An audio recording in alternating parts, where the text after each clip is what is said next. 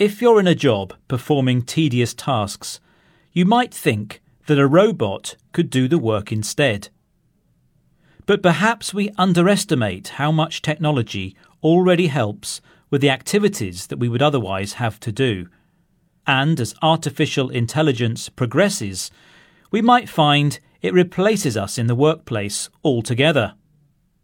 For now, robotic technology is providing a helping hand for businesses, particularly in manufacturing, assisting humans in performing work more efficiently and sometimes more accurately. For online shopping, for example, robots have become essential in giant warehouses. They sort and move millions of objects of all different shapes and sizes, although humans are still needed to pick and distribute the goods. The advancement of robotics in the workplace is good for some businesses, the ones who research, develop, build, and use them.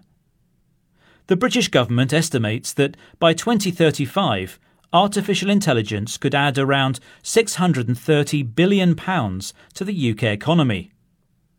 But there are still tasks that robots can't yet do, and that's the challenge for companies such as Automata. Its co founder, Suryansh Chandra, told the BBC that his technology will eliminate boring, repetitive jobs that humans don't like and aren't very good at, and also create new ones that are likely to replace them.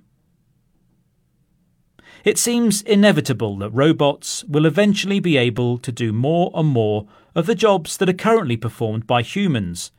So, should we be worried by the rise of the machines? Some experts fear hundreds of thousands of jobs could disappear as robots replace human workers.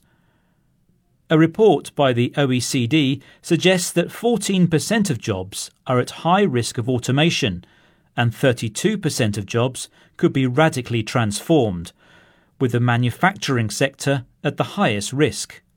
But as complete automation is some way off, for now we'll have to work side by side with our robot colleagues and manage to get along with them before they learn to kick us out of the door.